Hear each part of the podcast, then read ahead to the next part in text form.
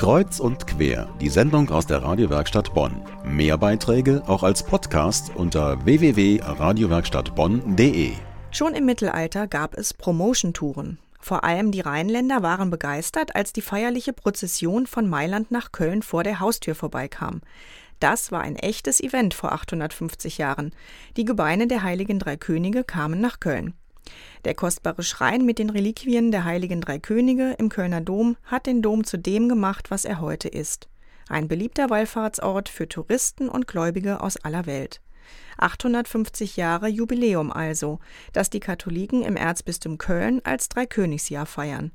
Vor kurzem feierten sie auch die Domwallfahrt. Wer wollte, konnte einen Teil der historischen Route nach Köln nachfahren, ganz sportlich mit dem Fahrrad. Meine Kollegin Susanna Biskup ist mitgeradelt und hat herausgefunden, wie man über 850 Jahre Geschichte wortwörtlich erfahren kann. Es ist Sonntagmorgen, Viertel vor zehn am Bonner Münsterplatz. Gerade haben die Glocken angefangen zu läuten. Der Himmel ist fast blau, es ist noch ein bisschen neblig. Rund 60 Pilger haben sich am zweiten Tag der Fahrradwallfahrt vor dem Bonner Münster versammelt. Manche wollen aus bestimmten Gründen nur heute mitfahren, so wie eine 50-jährige Pilgerin. Es ist meine Heimat. Ich bin in Bonn groß geworden. Wir fahren nach Köln zu meiner Arbeitsstätte. Es ist einfach nur spannend und äh, ich lasse mich überraschen für den Rest. Die meisten sind aber schon am Vortag von Erpel bei Remagen bis nach Bonn geradelt. Darunter auch eine Kunsthistorikerin und ein Historiker mit seinem Sohn. Der Sohn ist erst zehn Jahre alt und hat die Steigung vom Vortag gut bewältigt. Fit ist auch der älteste Fahrradpilger aus Solingen. Er ist gerade 78 Jahre alt geworden und hat sich die Tour zum Geburtstag geschenkt.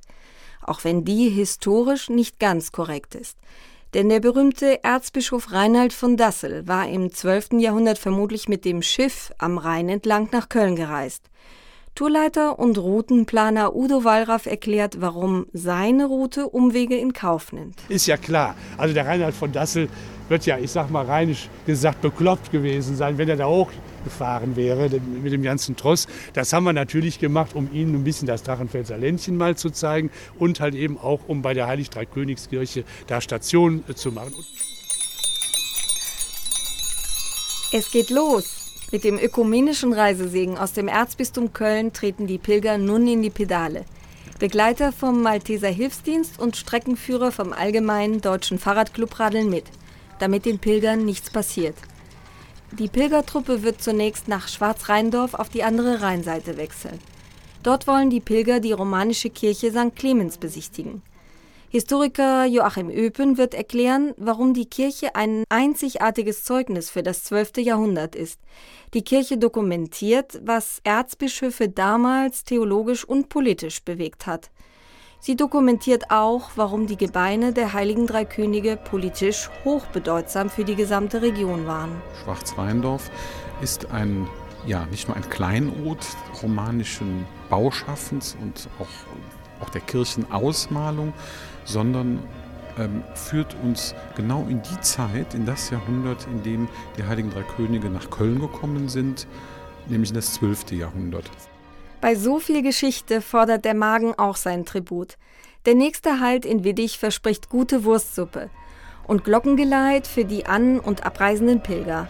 Zeit genug auch, um zu feiern und zu singen. Zu Ehren von Klaus Scheffel. Der ist ja gerade 78 Jahre alt geworden.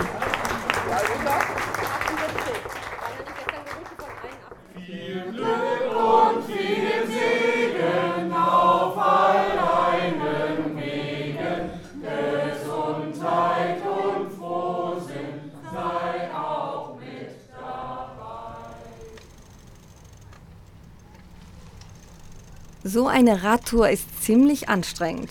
Nach dem Mittagessen haben die Pilger gut 30 Kilometer in knapp drei Stunden bewältigt. Die Strecke ging immer am Rhein entlang und niemand hat schlapp gemacht.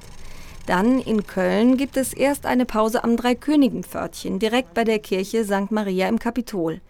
Warum die heiligen drei Könige so verehrt wurden, erklärt hier die Kunsthistorikerin Margit Jüsten-Mertens. Wir kennen das ja vom Dreikönigenschrein von vielen anderen Schreinen in Köln.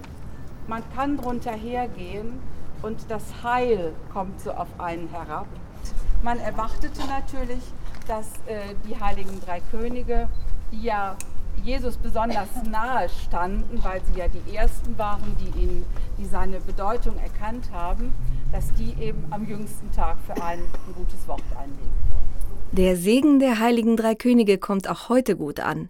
Selbst moderne Fahrradpilger wollen nicht darauf verzichten, auch nicht nach mehr als 70 Kilometern strampeln. Königlich soll er deshalb sein, der Wallfahrtsabschluss, und das ist er nur im Kölner Dom. Im Kölner Dom steht der Schrein mit den Gebeinen der heiligen drei Könige. Nur an besonderen Festen wie zur Domwallfahrt kann er unterwandert werden, also Weihrauch einatmen, Kopf einziehen und unter dem Schrein hindurchschreiten. Vielleicht wirken ruhende Dreikönigsgebeine ja sogar heilsam auf überstrapazierte Fahrradbeine. Die meisten Fahrradpilger sehen müde aus. Sie verraten, wo es schmerzt, aber auch, warum sie begeistert sind. Ein bisschen tut der Po weh, aber ansonsten ist es sehr schön. Also ich bin voll erfüllt. Sehr gut, aber müde. Und ich bin froh, dass wir es geschafft haben, dass keiner verunglückt ist. Es war ja doch immer ein schwieriges Unterfangen manchmal. Ja, mir geht's gut. Also mir hat es jetzt auch super Spaß gemacht. Auf diesen Spuren unterwegs, wie wir lange am Rhein entlang gefahren sind, habe ich mir ein bisschen vorgestellt, wie das Schiff gefahren ist und die, ja, die Gebeine der Heilige Drei Könige da drauf waren. Und das war für mich schon so eine meditative Sache. Und ja, dann fahre ich bestärkt im Glauben, wie sie auch sagt, nach Hause, nach Hilden bei Düsseldorf. Die diesjährige Domwallfahrt ist zu Ende. Auch die Domwallfahrt mit dem Fahrrad. 75 Kilometer haben die Radler an zwei Tagen geschafft und am Ende sogar noch den Segen der Heiligen Drei Könige im Kölner Dom bekommen. Doch manchen Radlern ist das nicht genug. Sie wollen im nächsten Jahr mit dem Fahrrad bis nach Santiago de Compostela in Spanien pilgern.